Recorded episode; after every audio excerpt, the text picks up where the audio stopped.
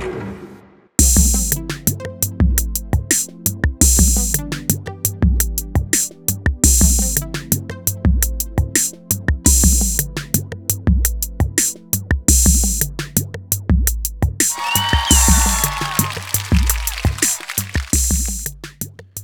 んにちは、トミトです。オリンピックがね、えっと、1年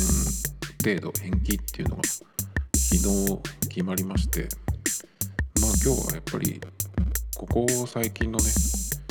そのコロナの話題というかね、それがやっぱりちょっとニュース見ててもどうしても、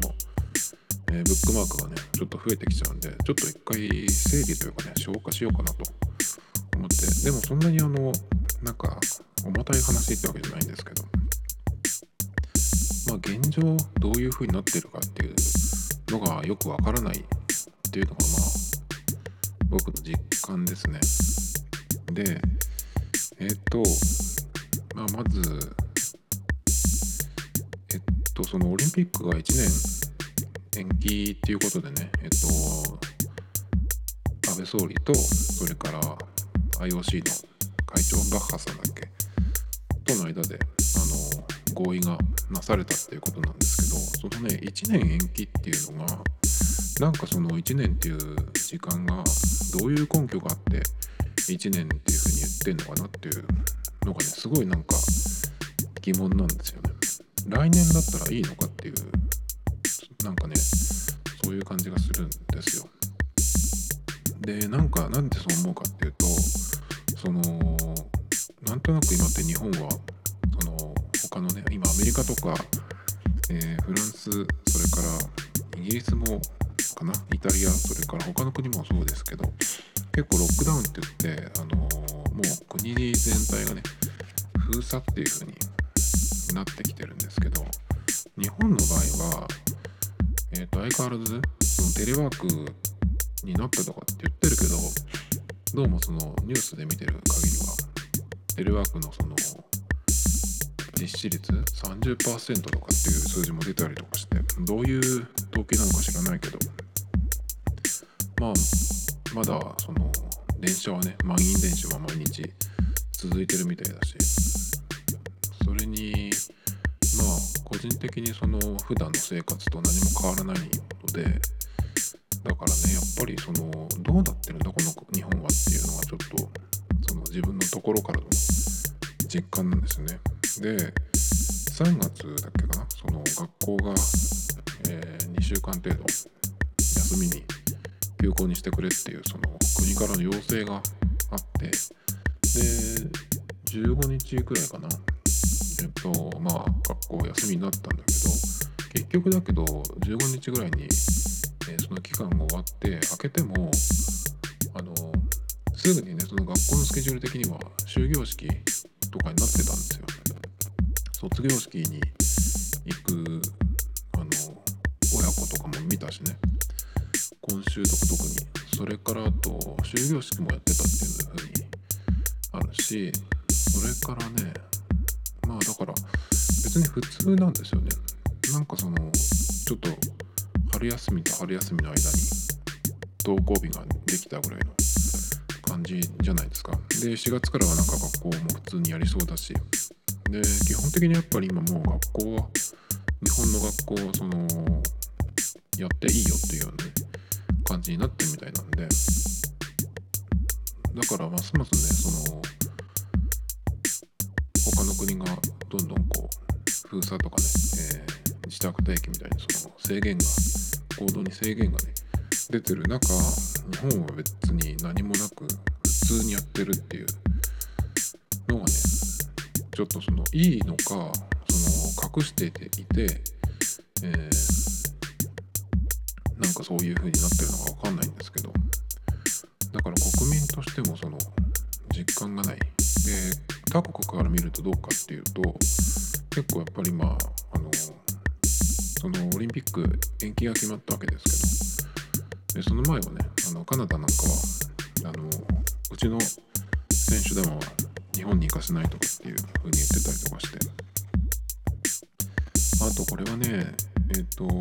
パリ・サンジェルマンっていうサッカーチームがあるんですけどそこにいるすごいスター選手でムバッペとかねネイマール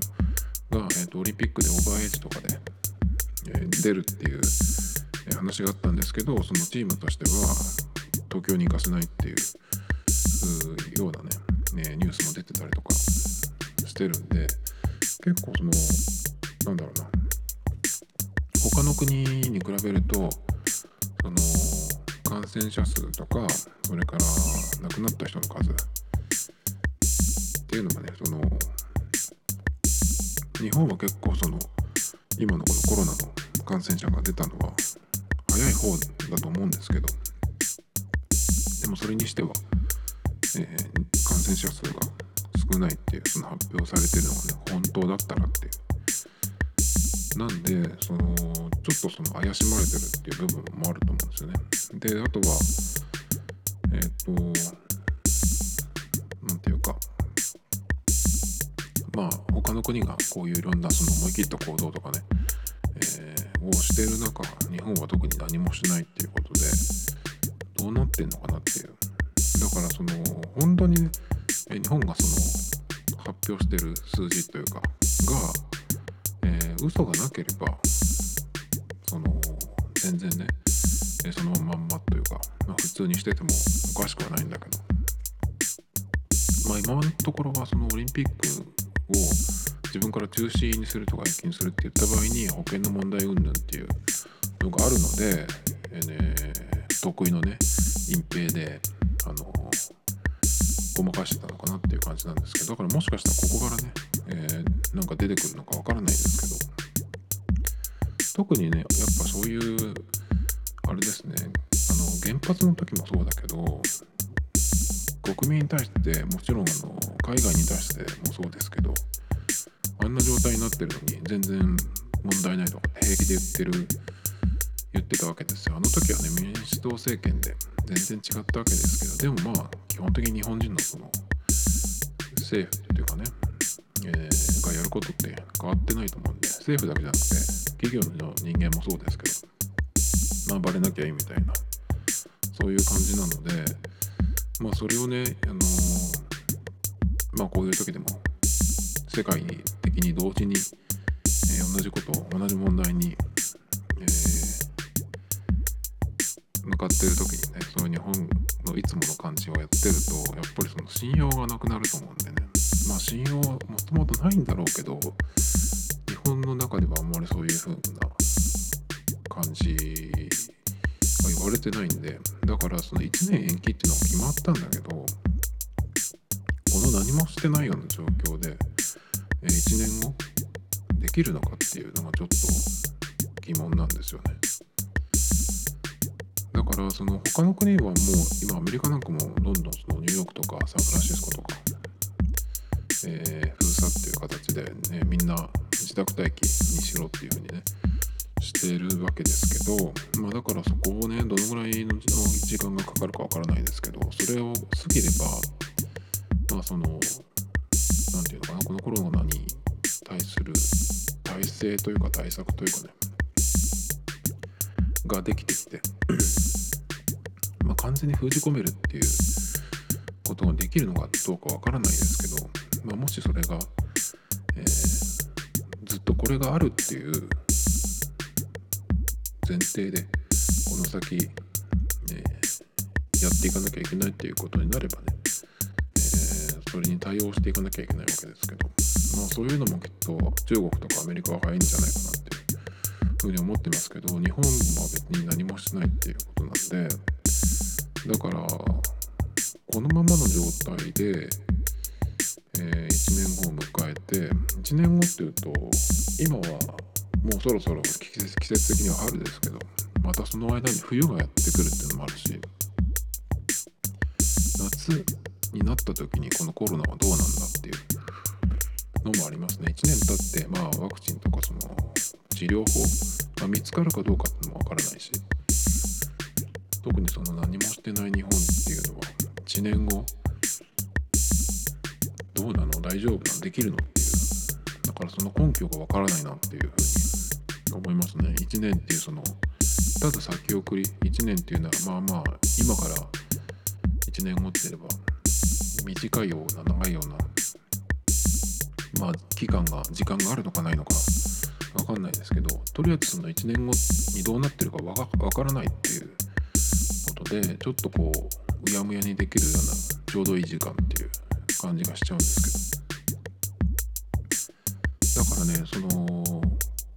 いろんな国がいろんなことをね思い切ったことやってる国もありますけど日本が特にこの感じでいくと、えー、他の国はそのどういうふうにこの先やっていくかっていうのとか、えー、完全に今の騒ぎというかねこれを封じ込めることができてどんどんこう先に進んで経済も復活し始めるっていうふうになるかもしれないですけどそうなった時に日本がなんかそのイタリアみたいになっちゃったりとかってなったら1年後なんて絶対無理じゃないですか。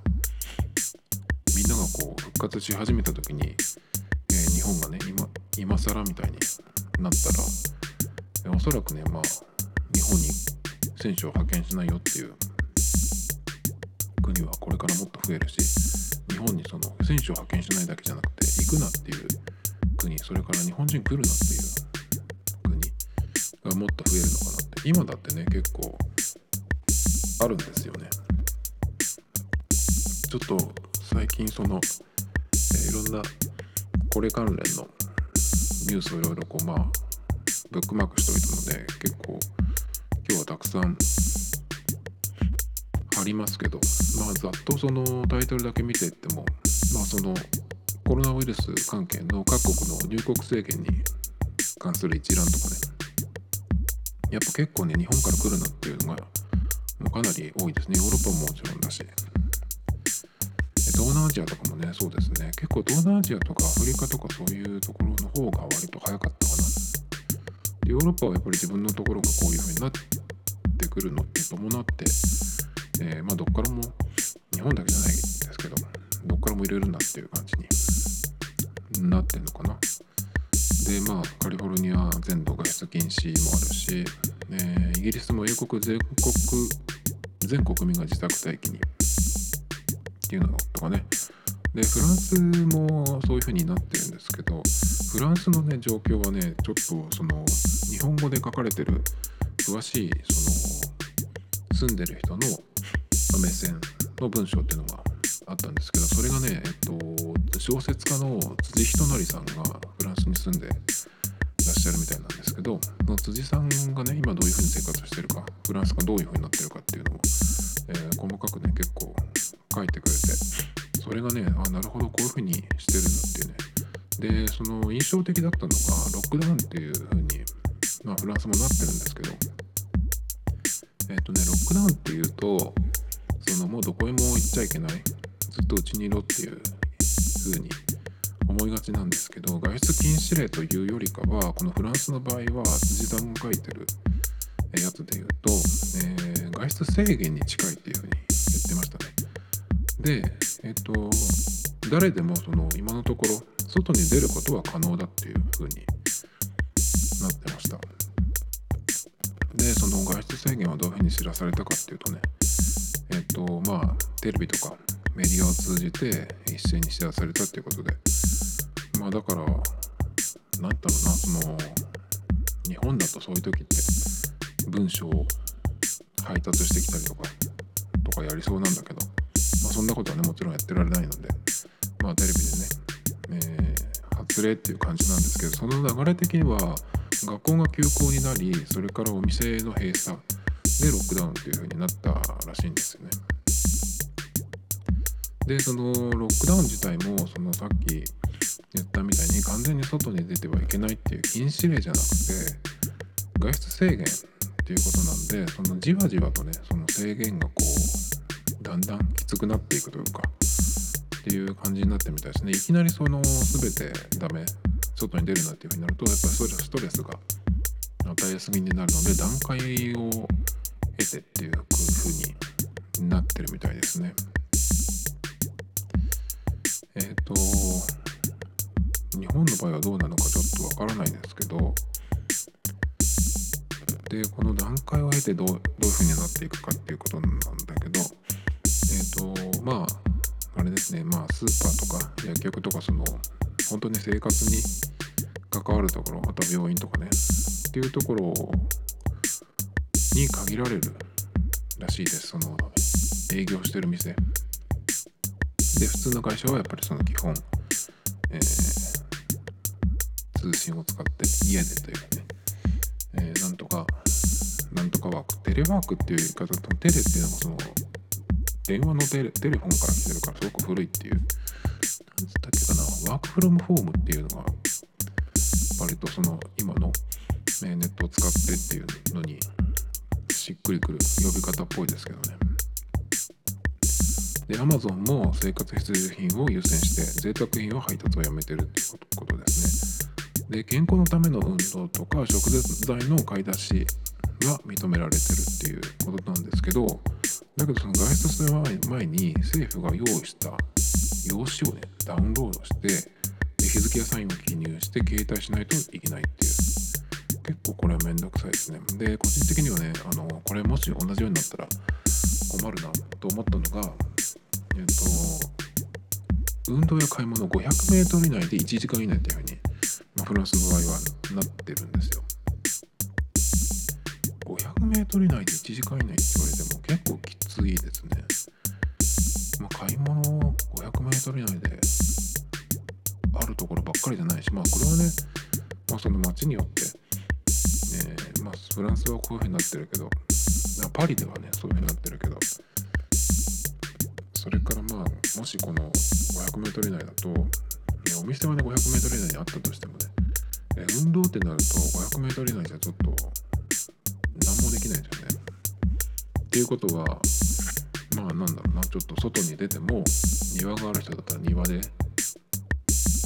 体操するわかんないけどだから走りに行くとかね。僕なんかは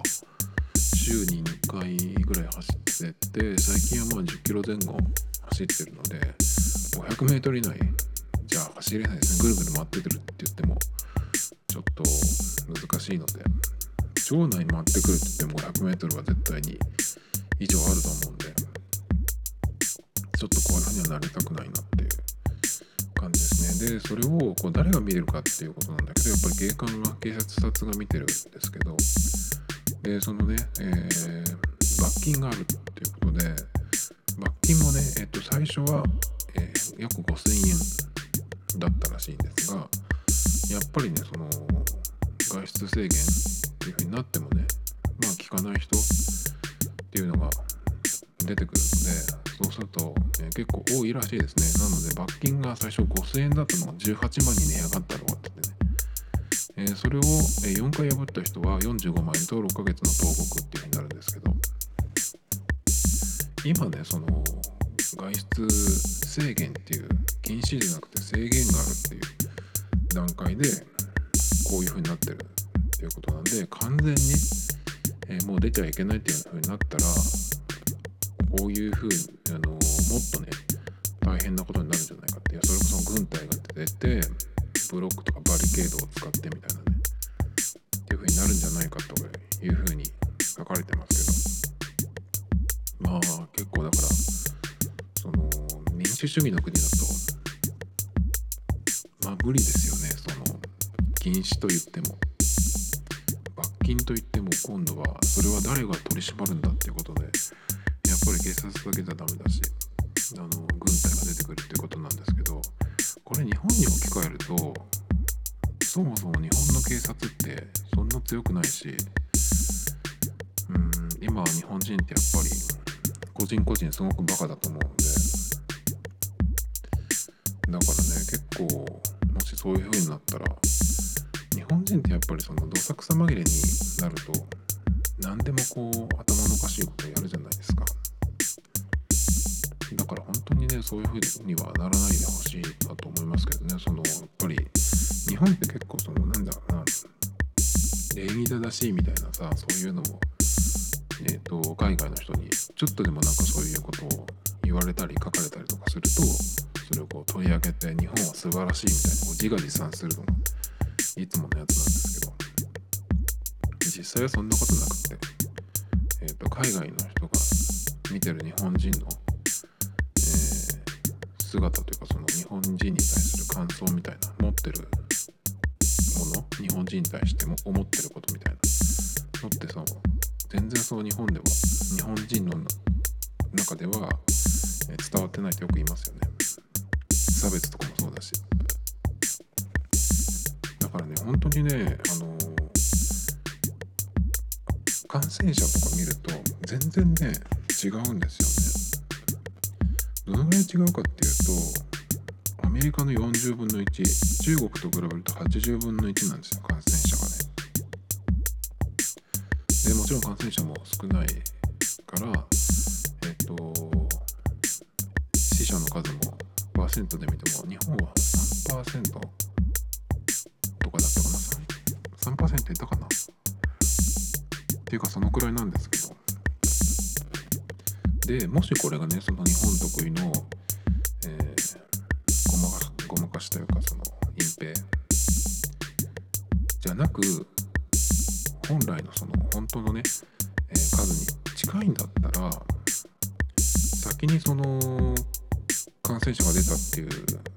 出てからその長いじゃないですか日本の方がアメリカとかヨーロッパに比べたら。でそれなのに本当にこの感染者数の数だったら日本はもっとあのうちはなんでこんなに少ないのか、えこういうその習慣が国民にあるから例えば、まあ、あの年中マスクしてるとか、えー、毎日ちゃんとその風呂に入って外から帰ってきたら手洗いうがいをしてとかねそういうことを徹底してる人が多いからえっとこのぐらいの感染者数で済んでるしそれからロックダウンとか、えーまあ、他のね例えば都内封鎖とかねそういうことも今のところしてなくて学校も、えー、卒業式ではなんややれてまあライブとかはね、えー、やめてますこのぐらいの数で収まってるんだよっていうのをねもっと言えばいいのになとか思うんですけどもし本当ならね。だからそれをやらないってその実態がわからないとなんで日本だけこんなに少ないんだっていう風になってあのごまかしてんじゃないかっていう風に。思われるんですよね。だからそういうところからどんどん信用がなくなって、えー、避けられていくっていう風に、まあ、今後もねなるのかな？もうすでにそうなってるような気がしますけどこの間ねあるポッドキャストを聞いてたらえっ、ー、と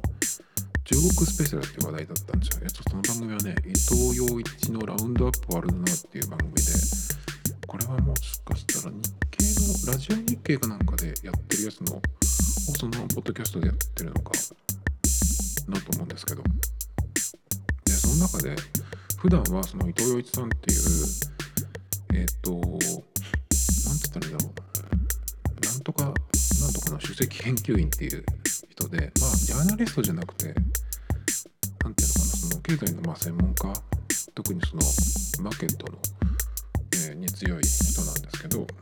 でその人がねそのいろんなそのニュースを解説してくれるっていうような番組なんで結構その毎週聞いてるんですけどその中でねたまにその中国スペシャルって言って、えー、と中国に普段いる人で日本語がすごく上手なねカリュウさんっていう人がゲストに来てその今中国はどうなってるかっていうようなね話を、まあ、たまにする回があって。で先週分だったかな、えー、先週の金曜日だったかに来てたやつをね聞いたらですねまあ今そのやっぱりその中国どうなってるかっていう話をしててですね。その中であの中国が、えー、もう今のところそのニュースとかを見る限りだとまあ封じ込めに成功したっていうような感じで、えー、まあぼちぼち復活に向けて動いてるような雰囲気があるんだけどただにあの中国がその感染者とかねその、えー、の数、えー、発表してるのが正しいかどうかっていうところに疑いがやっぱりかけられてるっていうことで、えー、封じ込めたとは言ってるけどその都市のね封鎖は解いていないっていうのがあったりとかして。で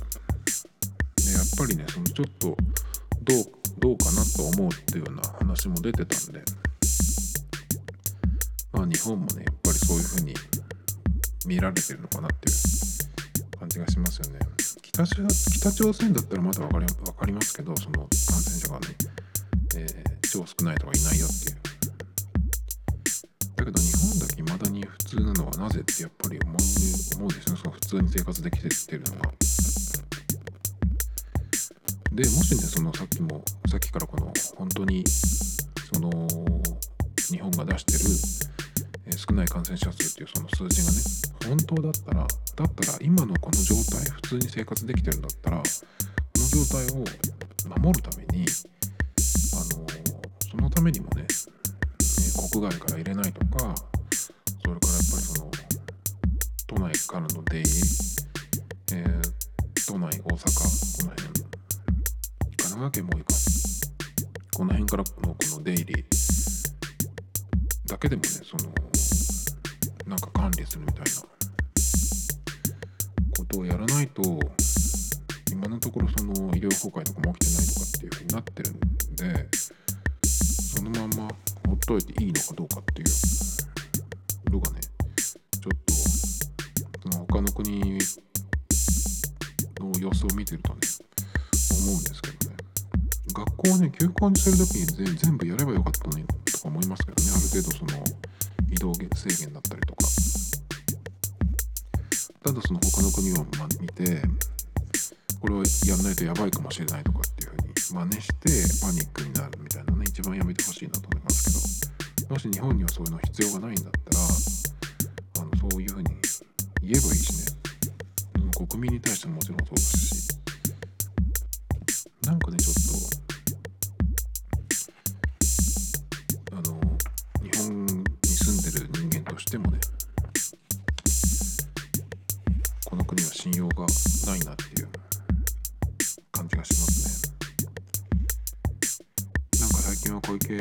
8時かシュ封鎖もありえるとかって言ってましたけど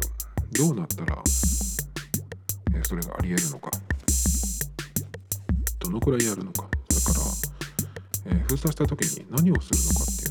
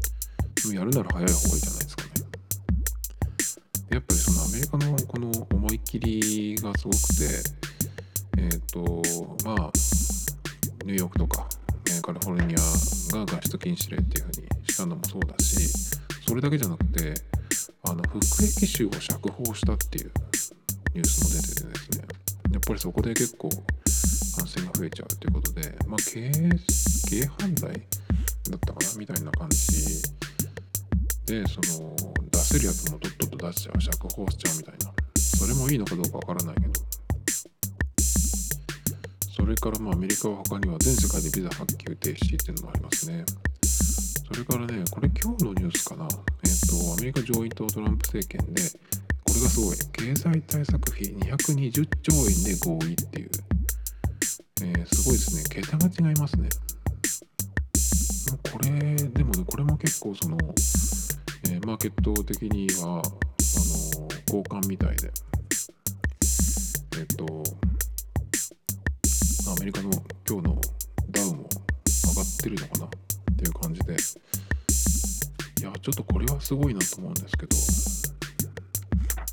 ど。でもやっぱりこれができるっていうのがアメリカの強いところ。その今えっ、ー、とドル安になってるんだけどな。っていうのも、え、これができた要因みたいな感じらしいんですけど。まああと他にはですね、えーこれは僕最近知ったんですけど、Apple Store が今休業中ということで、全世界休業中みたいですね。それから、え日本だと、東京ディズニーランド、ディズニーシーが、えっ、と、休園になってるんですけど、期間延長ということでね、4月の頭ぐらいまでやるみたいですね。もうこの辺もどうなってるのかちょっとわかんないんですけど、それからですね、なんか結構ねこれの関連のえっとネタをねちょっと一回やっぱ消化しようかなっていうふうに思ってこうバンバンねいっぱいなんか書いてメモしたりとかしてたんですよね。そうあとねあのー、今ヨーロッパとアメリカの話ばっかりしてましたけど南半球もね結構すごくてニュージーランドも全土で外出制限っていうことは季節が逆のところでも、えー、外出制限っていうことはまあその早めに封じ込めようっていうことなのかやばいのかわからないんですがあとオーストラリアも飲食店営業中止。サウジアラビアは、えー、夜間外出禁止ですね。で UAE は旅客便停止っていうことですね。だから出入りするなっていうことですね。だから結構この辺は、えー、今もなんだろうな。まあ早めに手を打ってるっていう感じなのかな。そういうところもあるっていう。でこれは今日のニュースか。インドが全土封鎖ってことで完全に。えー、何10億ぐらいいるんだっけ？インドって。すごいですね。これは結構びっくりしましたね。あのかなりのその本気度はね。でこれだけ言っても日本はどこにも当てはまらないっていうね飲食店をやってるし夜間も何でも出れるし飛行機はお客さんいないみたいだけど飛んでるっていうしね。ちょっとどうなのかな。日本がやってることって言ったらあれですよねなんかスポーツが、延期になったりとかねラグビーのトップリーグが今季中止っていうでも今季中止って言っても5月9日までだったみたいなんでまあ大体を半分ぐらいはやってるのかな。残り42試合とかっていうふうに言ってましたけど42試合じゃ結構あるか。まあそれが中止っていうことでね。えー、それくらい。あとは都が主催の大規模イベントが4月12日まで中止延期っていう。これのね、え、3月までとか4月12日までとかってこの根拠がよく分かんなくてなんかねその、えー、期間の短さとかを見ててすごく思うのはなんか日本ってあの今の状態その待ってれば、えー、自然になんか終わるみたいな風に思ってんじゃないのかなと思ってそれはなんかすごくあの意識が全然他の国と違う。違うんですよね。台風だったら、まあ、台風毎日毎年どっかに来るじゃないですか。この間も千葉はね結構大変だったんですけどああいう風にね台風だったらその一晩とかすれば台風自体もねいなくなるしそれから、まあ、その被害受けたところも、まあ、それなりに、まあ、何もしないで自然にってわけじゃないけどまあちょっとすれば元に戻るみたいな風に思いがちですけどこれの場合はあの時間が経てば元に戻るってことはないと思うんですよ。だってまずこのコロナウイルスを、えー、どうしたらいいかってことでで考えるとあの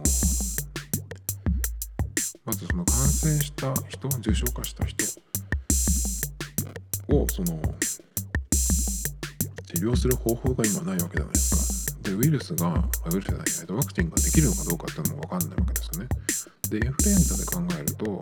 ワクチンっていうのは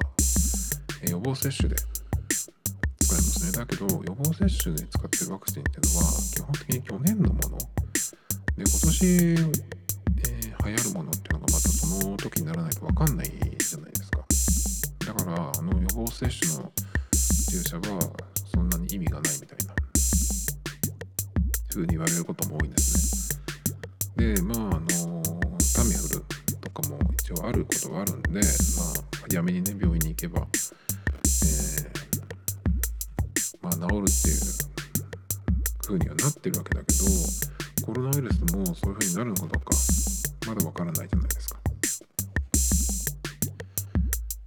で、えー、さっきも言った通り、えー、日本と逆の南半球でもね、えまあ、感染者が出たりっていうそれからまあ封鎖してるっていう国もあったりするんで何もせず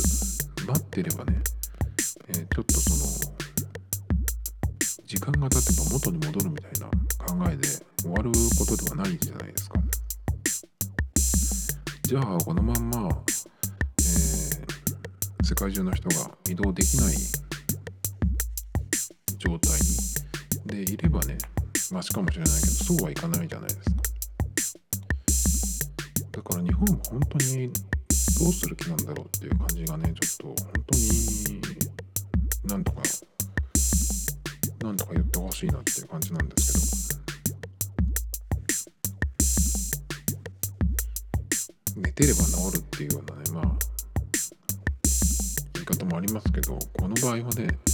え、いくら待っててもダメだと思うんですね。で個人的にはねその何て言うのかな。この待ってれば過ぎるんじゃなくてもう今後このコロナがあるっていう前提で生きていかなきゃいけない世界になったというふうに思った方がいいと思うんですよね。なんであのー、まああらゆることをコロナがその常にあるっていう前提で考えないといけないということはそれがねできたところその対策、まあ、これからどういうふうにしていくかとかあとは社会のそのルールとかシステムを変えるっていうことができたところから経済がこう復活していくんじゃないかなっていうふうに思ってるんですよね。まあだからある意味チャンスでもあるんですけど。でもおそらく、まあ、中国とかアメリカが、えー、真っ先にね動いてるのでまたさらにその先に行く。圧倒的にこう差をつけるふうになるんじゃないかなと。思いますけどね。日本がねだから本当に感染者が少なくてこう抑えられてるんだったら真っ先にその次のねグローバルのこの常識とか、えー、いろんなこのビジネスのスタイルとかねっていうものを作れるチャンスだと思うんですねこの時間っていうのが、えー、だからそれも何も取り掛かってる感じがしないっていう。まあ企業がこうどういうふうにしていくかっていうところかな。まあ国がなんかするってことはおそらくまあできないだろうけど多分企業がどういうふうにしていくのかなっていう。感じですね。そこから結構こう変わっていくのかな。で完全に不況になっていくわけですけど前の不況世界的な不況まあ日本の不況だけでもいいけどまあ一番目新しいのがリーマンショックの時だったんですけどあの時は金融の世界が結構大変なことになったわけじゃないだけど消費自体は止まってなかったんで今よりマシだったんですね。で今ってそのリーマンの時よりも今のその株今日なんかは結構上がってるんですけどまあおそらくまた下がるでしょう。でそのリーマンの時よりも下がり下げ幅が大きいしさらにその消費が止まってるのででしかもその世界同時でしょう。あの時よりも結構大きい、えー、まあ、経済危機だと思うんですけど。だけどねだからここでその次のね、えー、まあどのぐらい時間がかかるかわからないですけど好景気になるとかっていう感じになるまでねどのぐらい時間がかかるかわかんないですけど日本はねあの先にスタートを切れる切れたと思うんですけどね。だからこんなことやってる間にそのみんながこう他の国がねあの復活し始めた時に日本で日本だけはね感染者が増えたみたいなそういうなんか間抜けたことになったら本当に、えー、この国はバカだよなっていうふうになっちゃいそうでね。ちょっとそれがね、えーまあ、心配というかね。だからまあその、えー、コロナがあるコロナがあるっていう前提でいろんなことをねあらゆることをこう変えていくっていうともう素人でも思いつくのはその土日祝日ゴールデンウィークお盆正月みたいに、ね、一斉に休んで一斉に移動するみたいな、ね、そういうのも変えないといけないしだからあとはビジネスのやり方、えー、対面販売とかその対面のサービスそれから狭いところに、えー、長時同じ人たちがいるとかね。っていうのは、えー、できないと思わないと。じゃあどうしたらいいかっていうことをどんどんやるしかないと思うんですけどね。前のその不景気の時っていうのは安売り大量に安売りするっていうところが稼いでで今でもね例えば日本でもユニクロとかニトリとかねああいうところが、えー、大きくなったわけですけど今度のはそれだけじゃダメじゃないかって感じがするんですね、えー、安売りで大量にっていうと、えー、店に大量に、え安売りで大量にってやると大勢殺到するわけじゃないですか。そういうもう商売の仕方はできないっていうふうになった場合じゃあ通販でってなったら誰が運ぶっていうところですねその分。っていうところも考えるともう本当になんか、まあ、僕頭悪いからどうしたらいいかのか分かりませんけどなんか頭のいい人たちがねいっぱいいると思うんで日本は。そういうのをね早くやらないとダメなんじゃないかなと思いますけどね。あとね耳を疑ったというかね日本本当にダメな国なんだろうなと思ったのが最近その経済対策として商品券を配るみたいなことを言ってるんですよ。でそれと同時にえ現金をねなんか1人10万円つったっけかな？10万とか20万とかをそのばらまくみたいなね話も、え出てるんですけどあのね商品券っていうのを聞いた時にね本当にこの国はバカだなと思ったんですけど今ってアメリカとかでもアメリカだけじゃなくてこの間どっかでネットで見たやつフィリピンか。フィリピンとかもあの直接ね現金とかカードを手渡ししないようにそのトレーに置いて、えー、やり取りするみたいな話でまあそれでも人が触ったものを触るわけなので現金とかをねその渡さない、えー、触らないっていうのが一番いいと思うんですけど商品券なんか紙なんかで渡したらさそれがどのぐらいの金額か分かんないけどそうしたらリアル店舗でしか使えないじゃんっていう。普通にね。リアル店舗じゃないにしたらどういうふうにやるか。その商品券をねネットで使えるようにするっつったらまたそれはなんか、えー、なんかシステム作るだなんだとかってやったらいつになるのって話でしょ。だから本当にね誰がそういうことを考えてんのかなと思っちゃいますね。それだったらもうなんか銀行口座にさドバッと入れてくれた方がさいいわけじゃないですか。あのマイナンバーとかをマイナンバーをその銀行口座と紐付けろ紐付けるみたいなこと言ってるのになんかその逆のことはね、えー、すぐできないみたいな。そういうのもおかしいですよ。ね現金の扱いってディスクしなくていいのかなと思いますけどね物理カードも。えー、なるべくやめてくださいっていう。現金のしか取り扱いできない商売やってる人はもうやめてくださいとかさ。そういうのがあってもおかしくないんだけど。だからカードが使えるとか、えー、しかもねそのカードもあでもカードもお客さんに、えー、客にその、え入れてもらって、えーボタンを押すみたいな。最近スタバとかがなんかそういう風になってきてあそのコロナのやつじゃないんですけどえっと、そのカードのね、えー、入れるところが客の方に向いててで自分でこう入れてくれって言われてで入れて、え、番号は押さなかったかな。でも番号を押すやつもありますよね自分でそのお店で、まあ、そうするとそれはそれでまあ大勢の人がそこを触るっていうことなんで。まあ後で手を洗えばいいですけど。まあ、それよりね何よりもっとこう現金の方が誰が使ったかが誰が触ったか分かんないのがこう回ってきて、えー、それをこう手渡ししてみたいなねコインを受け取ってみたいな。ああいうのって本当にもう無理じゃないっていうふうに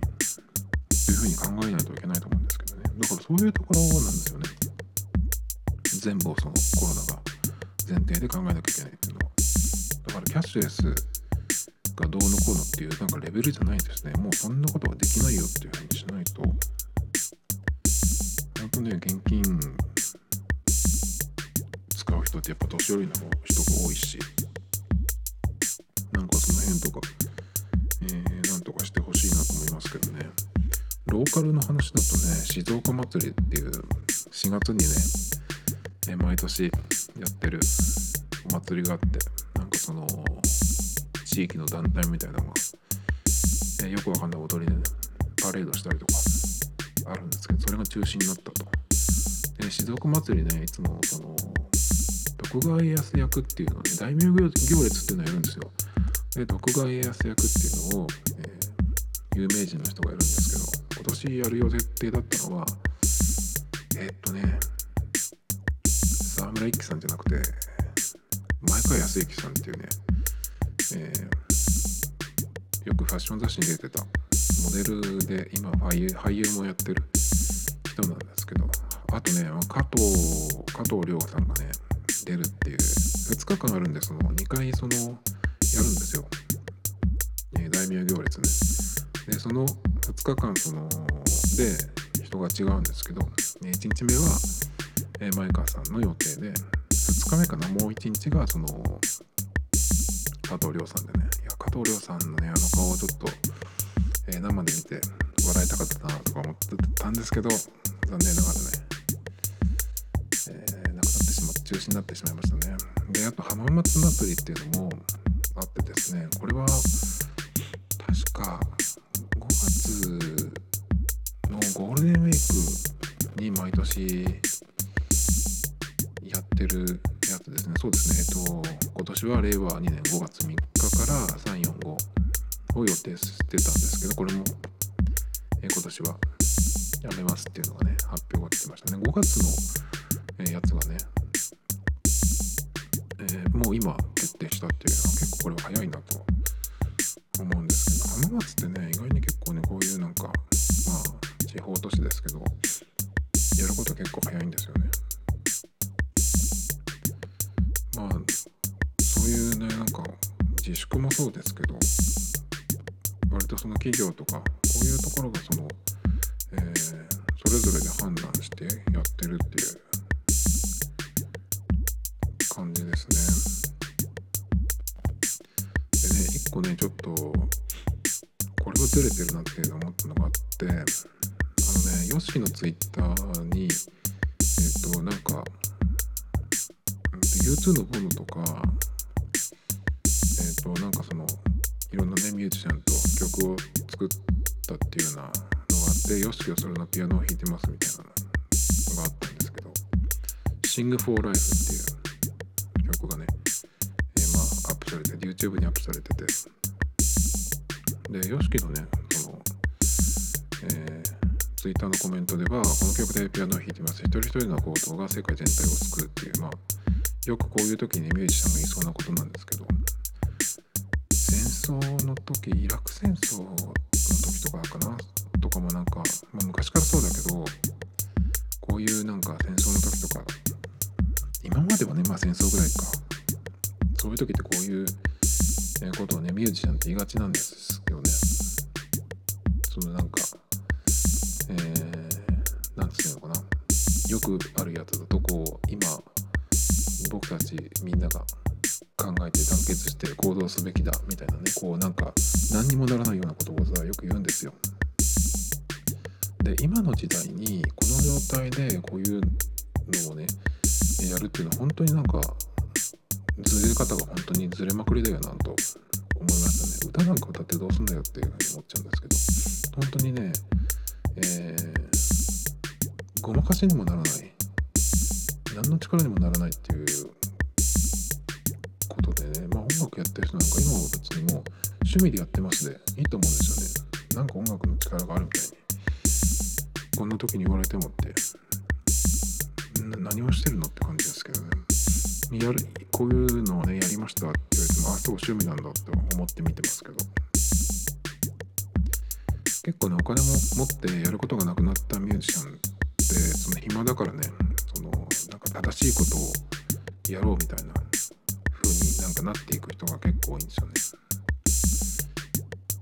数のプロとかもなんかそうこういう時に必ず出てきますけどそうなのか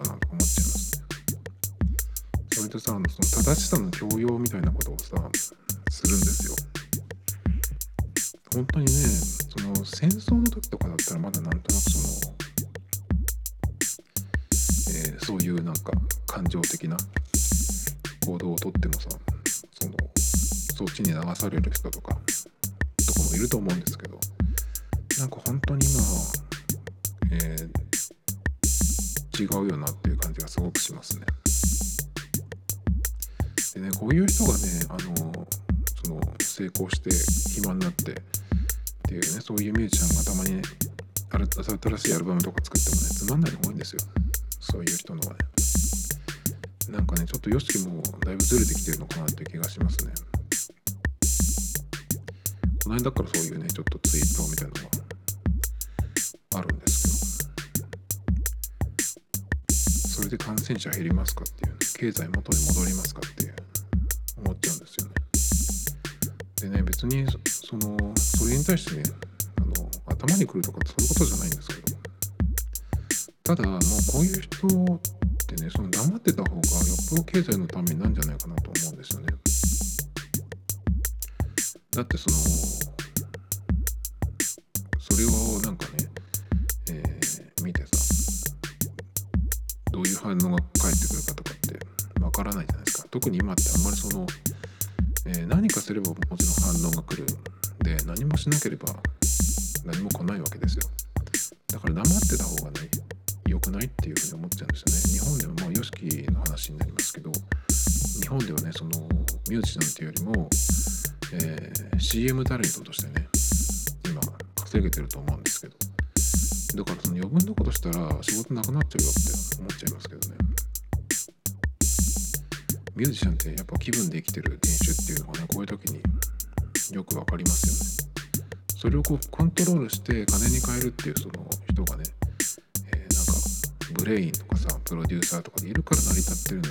だけ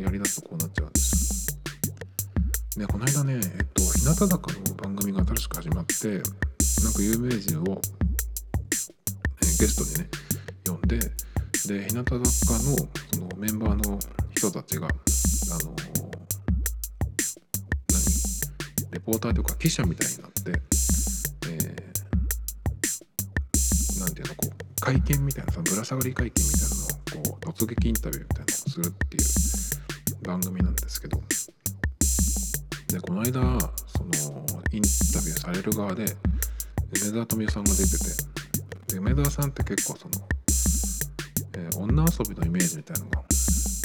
あるらしいんですね。でその、えー、まあそういうちょっとこう話もねぶっ込んだりしながらでもその梅沢さんってすごいなんか懐の深い人でそういうのをこう全然答えてくれてたんですね。答えてたんですよ。でその中でね結構あのあこの人だから今も、えー、やってんだなっていうふうに思った、え、場面があって結構ねそのメンバーの子たちがあのその女性関係みたいなねその浮気の話とかも振るんですよ。でその時に、えーと、今はねこの何年かはすごく真面目にやってるってその、えーキャバクラとかああいうところに遊びに行ったりはするけどそういうなんかころに遊びに行ってるだけでそうなんか女優さんと浮気したりとかそういうことは、えー、この3年くらい、えー、もう本当に真面目だよみたいなね言ってたんですよ。なんでですか？その3年くらいは何でですかって言ったら CM やってるからって言って。なんかレモンのかぶり物してやったりとかしてましたっけかねそういえば。他にもあんのかな？だからねやっぱりねそういう今ってそういうの気をつけないとっていう。いうのはねなんかすごい説得力があるというかさすがだなっていう感じで、ね、だから本当にねやっぱ CM で稼いで稼いでる人って、えー、次の仕事を取るためにもそうだしやっぱ CM, CM やってる時ってやっぱその契約この期間その CM キャラクターとしてやるっていう契約みたいなんであんまり余分なことはしない方がいいんじゃないかなと思っちゃいますけどね。稼げる人がしっかり稼いだ方がよっぽどその経済のためになるっていうか思いますけどね。あとねまあその個人的にはどうするかっていうのでえっとまあ走って筋トレしてしっかり食べてみたいなね感じで免疫力を、けたいなと思う。免疫力ってねいつもねそのどうしたらいいんだろうっていうのがよく分かんなくて本とかもかなり読んだんですけどいろいろ。結局はやっぱりその分かんないです。あのしっかり食べてしっかりの寝てみたいな。あとはなんかそのよく笑ってみたいな。だけどねえっと僕今走ってるっていう話をちょっとさっきしましたけどそれの走り始めたのがもともとは何年か前までにずっとこうやってたんですけどあのー、やめちゃってたというかねサボってたんですよ。67年いやそこまでいかないかな。56年かな。67年か。まあそのぐらい、えー、やってなかったんですね。で最後にいつやったかっていうのが今はそのアップウォッチつけてナイキのアプリで、えー、ログ取ってるから前に前回いつ走ったどこ走って、え何キロだったかとかね、え記録が残ってるんですけど前の時はそういうの特に使ってなかったのでたまに気分でやったりとかしましたけどそんなにそのアプローチで、え、しっかり撮ってとかっていうのはなかったんで、ま、iPhone 持ってイヤホンケーブル付きのイヤホンつけて音楽聴きながら走ったりとかしましたけど iPhone 持って結構走るっていうのも、え、邪魔くさかったのでまあ、持って出たり出なかったり。あと最後のその時走ってた前に走ってた時は iPod mini とかシャッフルとかねつけて走ったりとかしてたんであんまりそのログがね取れてなかったんで最後に走ったのはいつかっていうのがねちょっと正確に分かんないんですけどまあでも5年以上は間違いなく、あの、やってなかった期間があったんですね。で去年のうんと6月終わりから7月ぐらいかな、まあ、そろそろ暑くなってきたっていう時から走り始めたんですね。っていうのはやっぱり夏の方がもちろんその暑くて大変ですけど汗もすごいダラダラ出るしだけどその運動するにはやっぱり効果が、えー、夏の方がねあるんじゃないかなというふうに思ってその時期にまあ暑くて大変だけどそこを乗り切ればね1年やっていけるだろうっていうまあ計算というかね考えもあって始めたんですけどで夏から、えー、走り始めて今もう冬が終わろうとしてる春が来ようとしてるようなタイミングですけどなんかね免疫力が上がってる気がするんですよね。それだけじゃないかもしれないけど去年より花粉症の症状がね全然ないんですよ。花粉症のその薬っていうのはあの毎年飲んでてだいたい2月の真ん中辺中旬バレンタインが終わったくらいから飲み始めるんですけどでもそれでもねやっぱり結構その、えー、ずっと鼻かんでる時があったりとかねしたんですけど今年は同じ薬を飲んでるんですけど全然大丈夫っていうかねまあ何にもないわけじゃないですけどなんかねすごい今年は楽なんですよだからやっぱ免疫力が上がったのかな走ってて。と思いますね。あのもともと前に走ってた時っていうのは冬は冷え性がきついしそれから春は花粉症があるからやっぱマスクして走ってる走るっていうのもちょっと大変だしやっぱりその何より外に行くっていうのはねきついなと思ってたんで花粉の時にねだからやめてたんですけど今年はね結構思い切って行ってみようと思ってまあもしダメだったらなんか考えようとまあその時期時期だけもう今今はもうこうなっちゃったから無理だけどジムに行ってねあのトレッドミルの上を走るとかっていうふうにしてもよかったんだけど意外と行ってみたら全然今のところ大丈夫でもちろんちょっと帰ってきた時はねちょっとこうくしゃみが出たりとか何回か鼻かんだりとかするんですけどでも全然なんですよ。だからな、えー、おそらく今免疫力は去年よりもすごく上がってんじゃないかな。と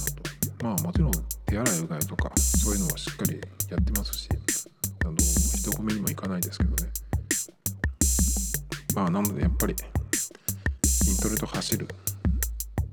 っていうことですね。で今日のねタイトルは誰も言わない本当のコロナ対策っていうふうにしようと思ってるんですよ。いつもタイトルは取ってから考えるんですけど今日はたまたまもう作っててでそのコロナ対策今までダラダラ喋ってきたとこにそれが入ってないんで今ちょっと付け足そうかなと思うんですけど誰も言わない対策といえばやっぱり年配の人のその年齢制限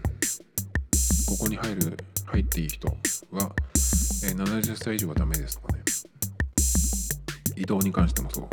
新幹線も、えー、この年代の人は、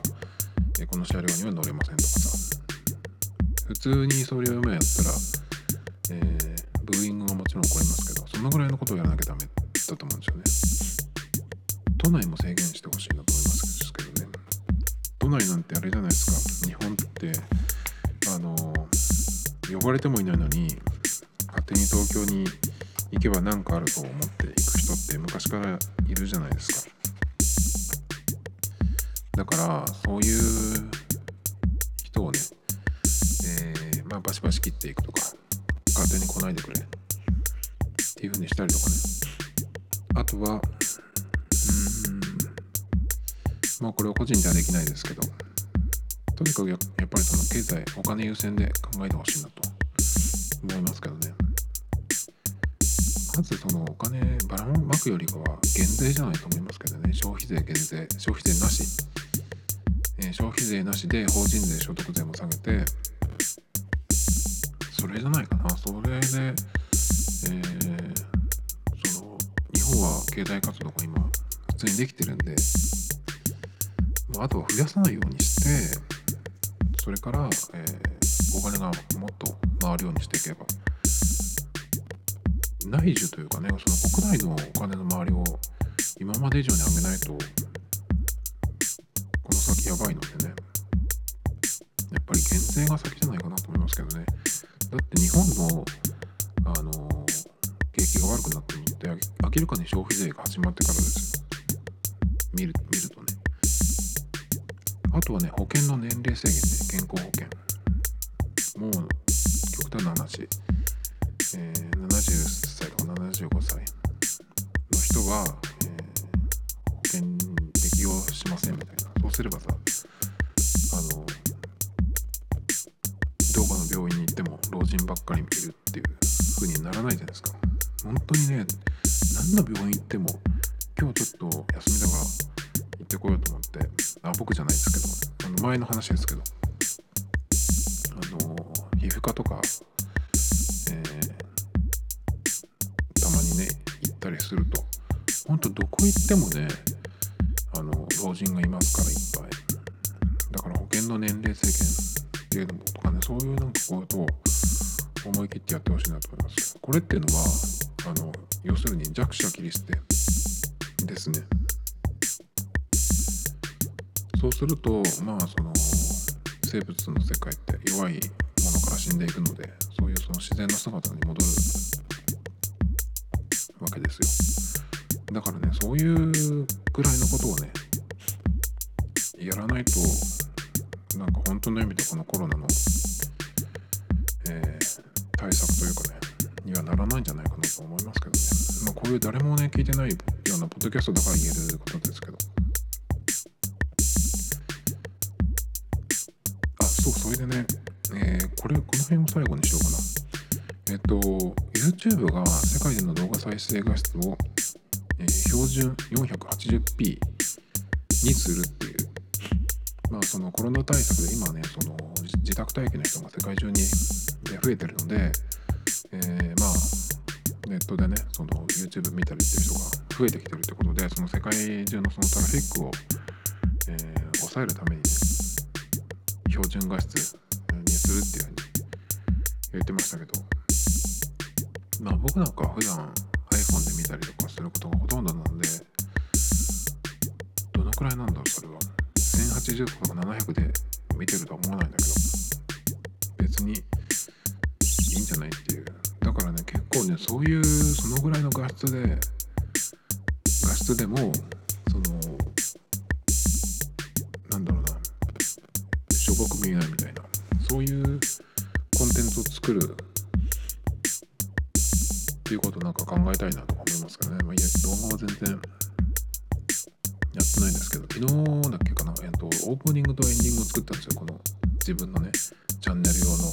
トミトタイムズっていうロゴのロゴとそのなんかアイコンみたいなのを作ってそれがこうちょっとアニメーションで変わるみたいな音もつけて3秒くらいのやつなんですけどそれをこう動画の、えー、終わりと最初と終わりに入れようと思って。まあだからそれのテストも含めてねなんか、ー、低画質画質をそのよくしなくてもあの楽しめるようなね楽しめるっていうかそのえー、まあ成り立つようなやつをなんか考えたいなって一番ねそのヒントになるのがあの最初に iPhone が出た時にカメラの画質がねその良くなかったんですよだけどだったらちょっとそのトイカメラみたいにしちゃったらいいんじゃないかっていうような発想で結構そういうトイカメラ風にするアプリっていうのがその当時すごく出てきてたんですよね。最近でもそのカメラの画質はものすごく良くなったけどあえてそういう撮り方をするっていう若い人がやっぱりそういうのが新鮮に見えるっていうのもあると思うんですけどだからそれの動画版みたいな感じで、えー、画質優先画質をその、えー、良くなくても、まあ、音はちょっと良くした方がいいと思うんだけど。じゃなくても画質が良くなくても、えー、成り立つその映像とかコンテンツみたいななんか考えたいなと思いますけどね。あと YouTube ネタでいくと、えー、佐藤健から長州力まで話題の YouTube チャンネルが続々解説。ポイントはスタッフのとの協力体制ということで、えー、リアルサウンドテックのニュースなんですけど佐藤健がそんなのやってるんだとか、ね、結構今芸能人がいろいろやってるっていうことで。あれですねいろんな人がこうやることでこう様子見てた人があうちでもじゃあやってみるかみたいになったのかな。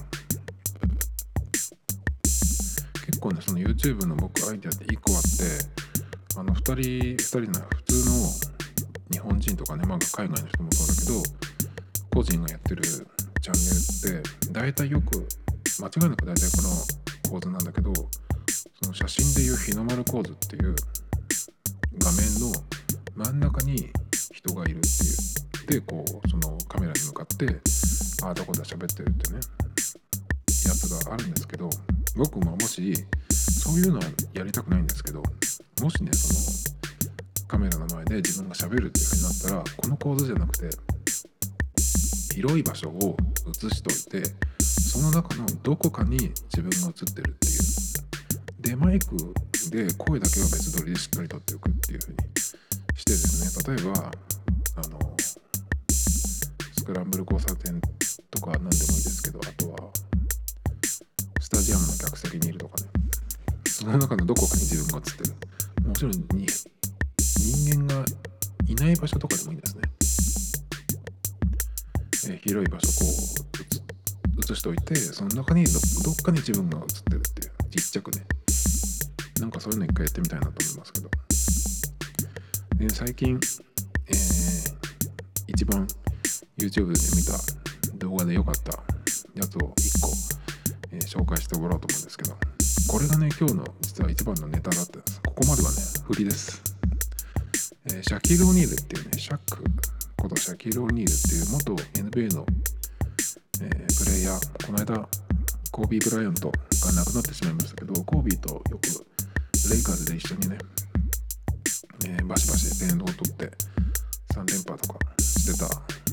時の一緒にやってたメンバーでえーシャキール・オニールっていう人がいるんですけどそのシャックものすごいでかいんですよ。2メーター以上は余裕である人なんですけどそのシャックがね、えーキッチンでパンケーキを作ってるっていうシャックのチャンネルがあるんですけどそこでね「えー、In the Kitchen with Shack Pancakes」パンケーキスか？っていうタイトルのねシャックがパンケーキを作ってるっていうだけのチャンネルなんですけど。それがね一番良かったです最近見た中で。そんなさ小さいパンケーキで足りるのっていうような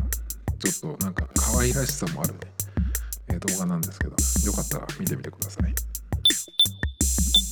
Tomito Times Podcast. This program was broadcasted you Anchor FM.